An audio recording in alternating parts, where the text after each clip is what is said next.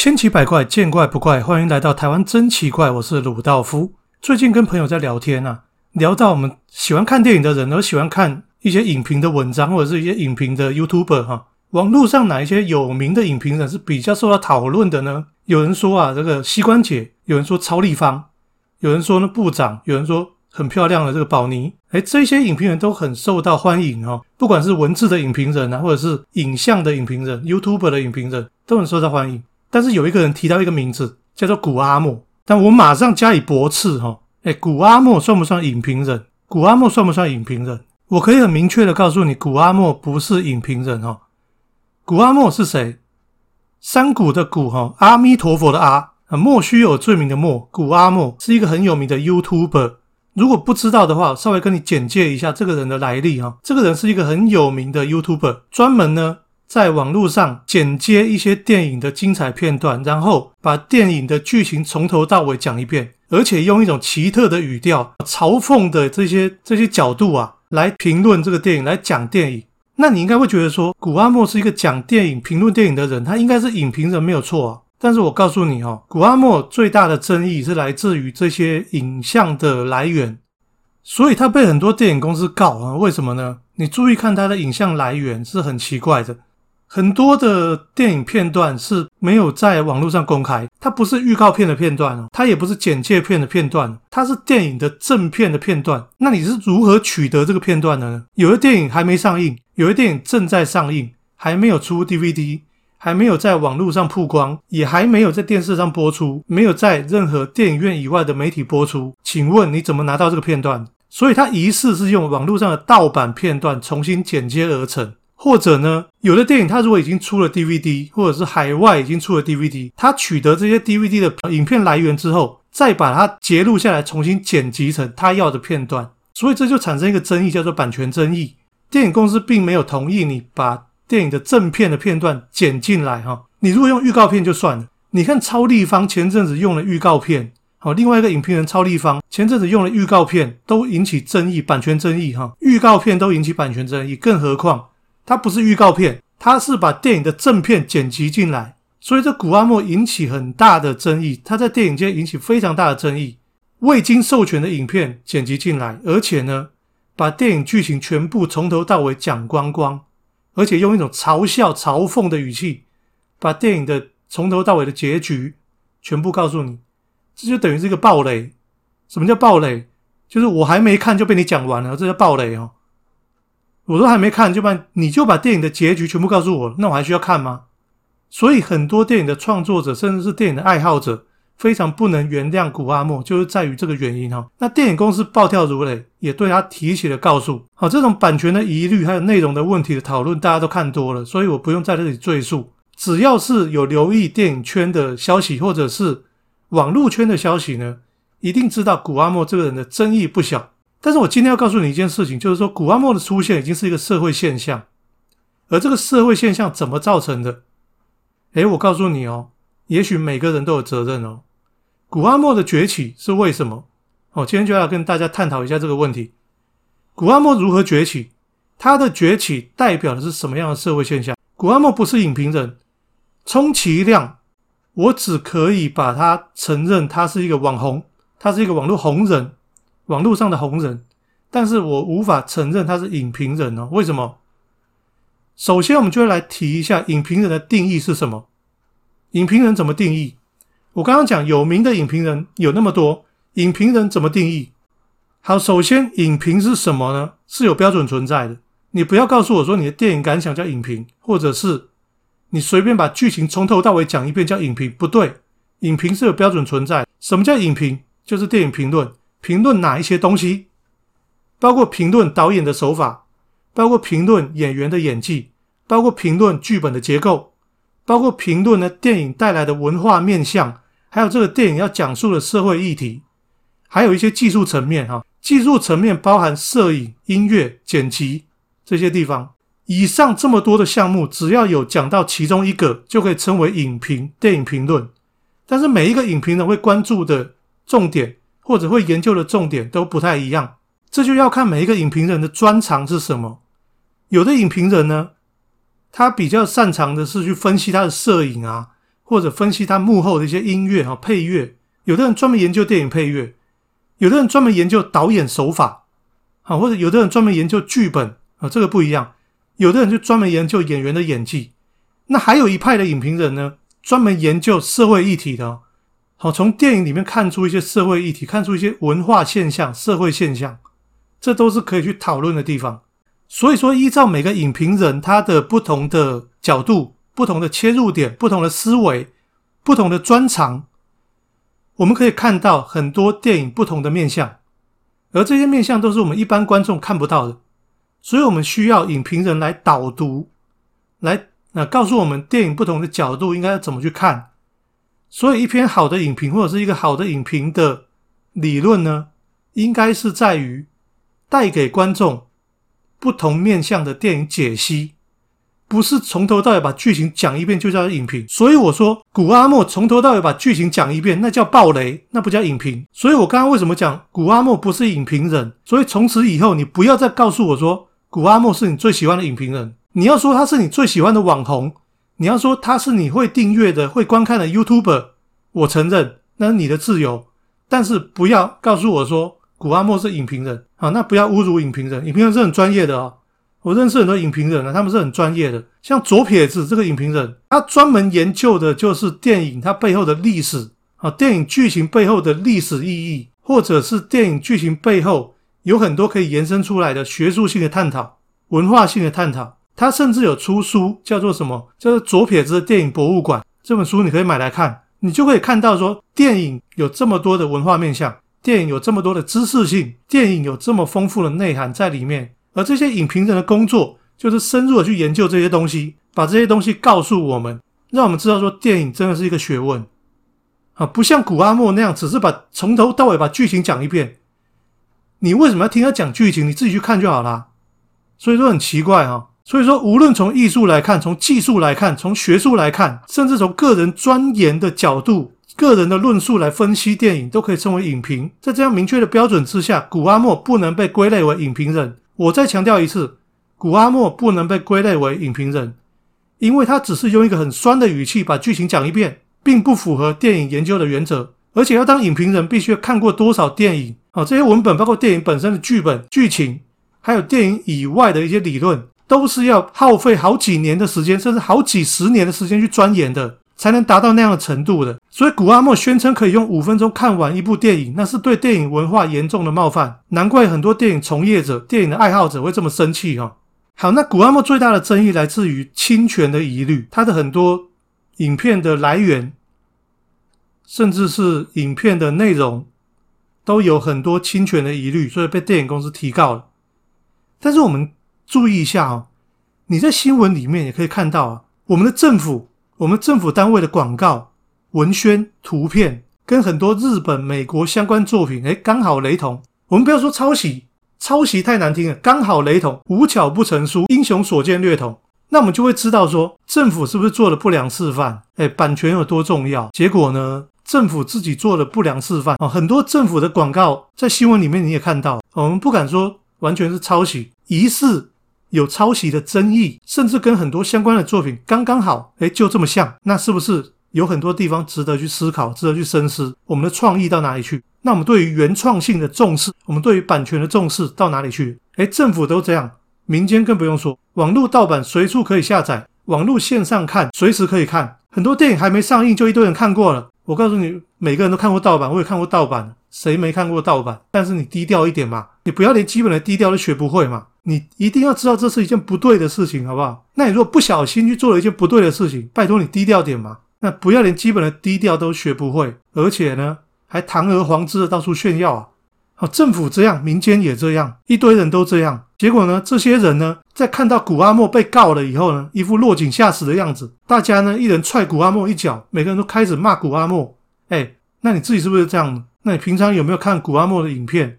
或者你有没有讲说古阿莫是你最喜欢的影评人呢？你如果曾经这样讲过的话，古阿莫现在被告了，你就不要一副沾沾自喜的样子，到处落井下石哈，不然只会显示出你很伪善。整个社会氛围就是这种鸟样子嘛。那难怪古阿莫可以吸收这样的养分，然后逐渐成长，而且还养出一堆粉丝，说他好棒棒呢。很多人根本不认为电影应该被尊重啊，这才是最大的问题所在。古阿莫的崛起代表的是对文化啊，对，尤其是对电影这种文化的冒犯跟一种轻视。而这种轻视呢，这种不重视的态度，有很多是从社会上面来的。好，一直以来，电影都是最不受尊重的一种艺术形态。为什么我说电影不受尊重？哈，电影所谓的八大艺术，名列所谓的八大艺术，大家都承认电影是艺术的一种。可是八大艺术里面呢，你注意一下，不管是舞蹈，不管是音乐，不管是绘画，不管是其他的艺术形态，有没有任何一个艺术，啊，在你公开表演、公开表达之前？要跟政府单位申请的只有电影，我告诉你，只有电影。电影在上映之前要取得政府的准映执照，也就是说，电影在上映之前要必须经过政府的审核分级才能够上演。这是件很荒谬的事情。哎，你想想看啊，假如我今天是一个芭蕾舞的啊芭蕾舞的表演者，好了，我要跳芭蕾舞之前，我要不要向政府去申请一个准跳执照？我才可以跳。我今天要跳天鹅湖，所以我要向政府申请准跳执照。有没有这种事？没有这种事啊！我要跳舞，我说跳就跳；我要唱歌呢，我说唱就唱嘛。我不需要跟政府申请准唱执照、准跳执照，不用。我只要拿着一个镜头拍我自己，我就可以唱，我就可以跳，我就可以自由的放上去网络上，放上去任何地方供大家观赏，对吧？不需要跟政府申请任何的执照，对吧？那为什么电影要申请执照？为什么？公平吗？公平吗？很奇怪嘛！我不讲你不觉得奇怪的，我一讲你越讲越奇怪嘛。所以呢，电影是一种最不受尊重的一种艺术形态，只有电影需要经过政府的审核才能够公开上映的啊。我画画我不用申请准画执照，我跳舞我不用申请准跳执照，我唱歌我也不用申请准唱执照，但是电影需要经过政府的审批之后，取得准映执照、准演执照才能够上映。这是全世界最荒谬而且违反言论自由的一件事情。我不讲你不觉得奇怪啊？我一讲你应该觉得怪怪的。但是一直以来都是这样，而且所有国家都是这样。所以我说电影是最不受尊重的一种艺术形态。那电影为什么要经过政府的审核？很重要的一个原因在于说，很多在上位的人啊，在上位者或者知识分子、学者、专家、政政治人物，他们认为电影会教坏小孩。为什么他们认为电影会教坏小孩呢？因为他们不了解电影。所以他们把电影断章取义，他们认为那个里面有暴力画面，你看那打架画面，教坏小孩，小孩学怎么办？里面的色情画面呢，对不对？小孩不能看。但是电影背后他要表达很多东西啊。我刚刚有讲，电影有这么多文化的面向、社会议题的面向，他要探讨的东西是很多的。你不是只看表面，说它有什么剧情，它有什么画面，你就来评断这个电影的好坏，不是这样评断，不是这样评断。但是很多的所谓专家学者竟然这样评断电影，啊，认为电影会教坏小孩。从小到大，每个人在学生时代一定有听过老师告诉你，电影会教坏小孩，或者电影会对社会造成不良影响，所以电影要受到管制，电影要受到审批，电影要受到政府高压的强制的约束，这全是偏见啊！所以在所有的艺术里面。只有电影必须经过政府强制性的审核分级，用一种断章取义的方式把电影贴上一堆标签，安上一堆罪名。那电影的创作理念呢？电影要表达的意义呢？啊，反正没有人愿意讨论。而且现在你知道，每一个电影频道都在播放大量剪片的电影，你没有听错哈。你现在看的第四台所谓的有线电视里面所有的电影频道，不管是哪一个频道，它播的很多电影都是有剪片的。为什么？因为电视台会怕啊，我播这个电影，万一有有什么打架的画面，哎，万一有一些什么正义魔人的家长去检举怎么办？所以呢，我宁愿把它剪掉啊，不联系怎么办？不要紧了，反正观众不知道啊。所以你看这么多的电影频道哦，如果我没告诉你，你有没有办法知道说这个电影是被剪片的？你不知道，因为他没有告诉你，对不对？公平吗？公平吗？我今天揭露了这么多的事实哦，公平吗？你自己去想。啊，所以说每一个频道都在播放大量剪片的电影，而这些强制性的修剪并没有得到作者的同意啊，并没有得到导演、电影公司的同意啊，或者在这个现实环境的压迫底下，在这个鸡飞城市，每个人都认为电影应该带有偏见、带有一个有色眼光去看待的这个环境底下呢，这些电影公司、这些作者、导演必须被迫同意剪片，剪片又分级又审核，重重的难关之下，电影才能上映，你知道吗？请问电影创作的尊严何在？电影创作的尊严有存在过吗？没有存在过啊！你可能有一大堆的理由认为这些行为都是合理的啊！我要教育小孩，教育小孩是你家长的问题啦，不是电影的问题啦，关电影什么事啊？教育小孩是你家长的问题，你小孩在看什么电影，你家长都不知道，然后你说电影的错，电影教坏你的小孩，小孩是你要照顾，是你要教育啊。但是现在连大人的观念都错误嘛？大人的观念都错误的情况之下，每一个人等于是认同政府可以强制性的去定义、审核、扭曲、修改、剪辑别人的创作啊。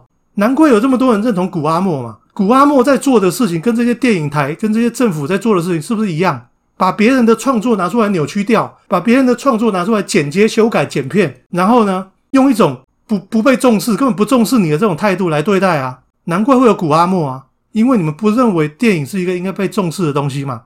难怪会有古阿莫，你懂吗？啊，我们伟大的政府对电影的迫害，跟古阿莫目前的行为其实没有太大的不同，我甚至可以讲说大同小异，几乎一模一样。而且我们的教育告诉我们，电影只是娱乐啦，不重要。电影不重要。政府也告诉我们呢，任何人都可以去左右电影的创作。政府可以去左右电影的创作。哎，你这个必须要剪片，你不剪片，我不不发给你准演执照哦。啊，你你这个如果不分级的话，我不给你准演执照哦。分级又剪片，任何人都可以去左右电影的创作。而电影的创作人，我花了几千万拍的电影，花了几亿拍的电影，我连吭一声都不能吭啊！我只能接受你这政府不合理的裁定啊！也就是说，我们的政府、我们的社会环境告诉我们，电影不需要被尊重。古阿莫就是在这种环境之下被培养出来的。所以是谁养出古阿莫？是整个社会养出古阿莫。整个社会如果不改变观念，会有第一个古阿莫、第二个古阿莫、第十个古阿莫，一堆的古阿莫。而古阿莫的出现，是整个社会对于电影艺术长期存在的漠视、误解。加上艺术教育的贫乏啊，所以基本认知的谬误所产生的一种奇怪的现象。这样的人为什么可以红？不尊重别人的产业，不尊重别人的作品，而你称这样的东西叫做二创、二次创作，那是不是二次创作社会会定夺？二次创作是什么？是把别人的创作拿出来啊，再用自己的方法诠释。那古阿莫符不符合二次创作？也许有人认为他是二次创作。但它是不是一个好的创作？这样的东西叫二次创作的话，我不知道。我个人是不怎么认同。也许有人很认同，我不知道。这就是整个社会对于电影艺术长期的漠视跟误解所造成的一种现象。唯一的解决方式只有从教育做起，多接触电影艺术，学会分析，学会鉴赏，学会尊重，学会了解到一件事情，就是电影不但不会教坏小孩，而且可以成为很好的思考教材啊！而且是可以在看完电影之后呢，深入的去研究电影当中。提到的学问，比如说你去看这个呃克里斯多夫诺兰的电影《星际效应》啊，你会学到很多科学理论。诶，他这个电影的科学理论是真的有请教过科学家，他才这样拍。包括里面有什么虫洞理论啊、啊黑洞这些理论啊、相对论这这些理论，很多人在看完这个电影之后，开始去研究这些理论。所以电影从学术研究的角度来讲，它有很多很深的意义。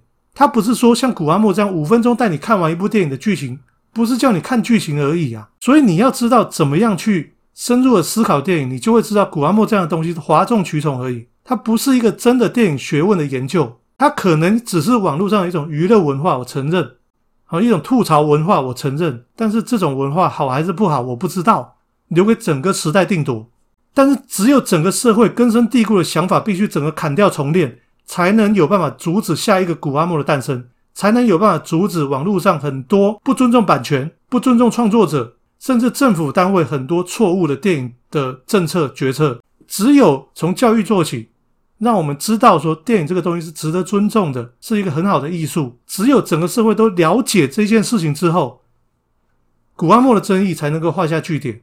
否则，整个社会很可能会变成一个专门培训古阿莫的大平台，而可怜的电影艺术啊！只能变成一个不断被剥削的浅碟文化，可怜啊！好，古阿莫不是影评人啊，这是我所强调的事情。那么有哪一些影评人值得推荐？我也就跟大家推荐一下哈。首先呢，膝关节很值得推荐。膝关节他本身是一个专栏作家，他出过好几本书了哈。而且呢，他本身是一个电影公司的公关经理，他以前也是记者啊，专门跑电影线，访问过很多好莱坞的大牌明星。国内外知名的一些影星都有被他访问过啊，所以只要讲到电影，那膝关节是一个很有名的影评人，这是一个大家都会承认的事情啊。那他的一些东西是比较大众化的，他可以用大众化的方式让大家了解这个电影背后的意义哈。另外，《火行者》是我觉得蛮推荐的，《火行者》这个影评人她是女生而不是男生，她的专长就在于说，就是告诉你说这个电影适合什么样的人去看，适合什么样的族群去看。啊，如果你要知道自己适不适合去看这部电影的话，去看他的文章就对。另外呢，超立方其实是不错，超立方是最近那个崛起的 YouTuber 哈。虽然这个人的个性是稍微比较骄傲一点，比较有一点自己的个性啊，但是他的东西，他的内容基本上是非常值得尊重，因为他做了很多功课，他也有非常深入的去研究一些文化，包括美国漫威电影啊，或者是很多的大众文化里面。好莱坞电影里面，他去深入的去挖掘一些里面的一些深层的内涵，还有一些文化的典故，这个就很值得看，这很值得看。另外，那个部长，部长也是啊，他不但是一个，他有做线上广播，他也有做 YouTube，看起来彬彬有礼哦，看起来非常有礼貌的一个影评界的绅士。那他讲的东西，他不尖锐啊，他不尖锐，但是他讲话蛮中肯的。另外，左撇子我刚刚有提过，他有出一本书叫《左撇子电影博物馆》，他从很多电影延伸出来的一些文化议题或者是一些知识性的东西，都在这个他的研究里面哦。所以，想要深入去研究电影的人可以去看一下。另外呢，女生的影评人的话，除了我刚刚讲的《火行者》之外，还有最近串起的这个很有名的女生的影评人，叫做宝妮，好吃饱的饱，然后女字旁的妮哈，宝妮。他算是影评界颜值很高的一个影评界的网红，唯一上过 GQ 杂志的影评人就是他，很漂亮。所以很多的男粉丝哦，如果说喜欢看电影，又喜欢欣赏这个美丽的网红的话，可以去看他的东西。他对迪士尼电影非常有研究。好，迪士尼电影呢，就是看他就对了。很多迪士尼的典故、迪士尼的故事、迪士尼公主系列，或者是迪士尼从以前到现在的，不管是卡通电影或真人电影、动画电影。都是在在他研究范围里面啊，所以说这么多好的影评人值得你去欣赏，不要再只看古阿莫了，拜托各位。希望大家看完电影之后呢，可以去看一下这些影评人的文章也好，影像也好，可以用更深入的角度哦来告诉你说，电影不只是娱乐，它可以带给我们一种很好的精神粮食，也会改变我们的生活，改变我们对事情的看法，扩大我们对世界的眼界跟心胸，扩大我们看事情的角度。这都是电影除了娱乐之外，可以寓教于乐很重要的功能啊！所以喜欢电影的人，或者是呃现在才开始要进入电影这个领域的人呢，都可以从这些好的影评人身上学到东西啊！好的，各种千奇百怪的文化现象，在台湾真奇怪里面都会一一带你来探讨啦。台湾真奇怪目前不定期推出，敬请锁定订阅，并且不要错过我们每一期的内容。那么台湾真奇怪，我们就下次再见喽，拜拜。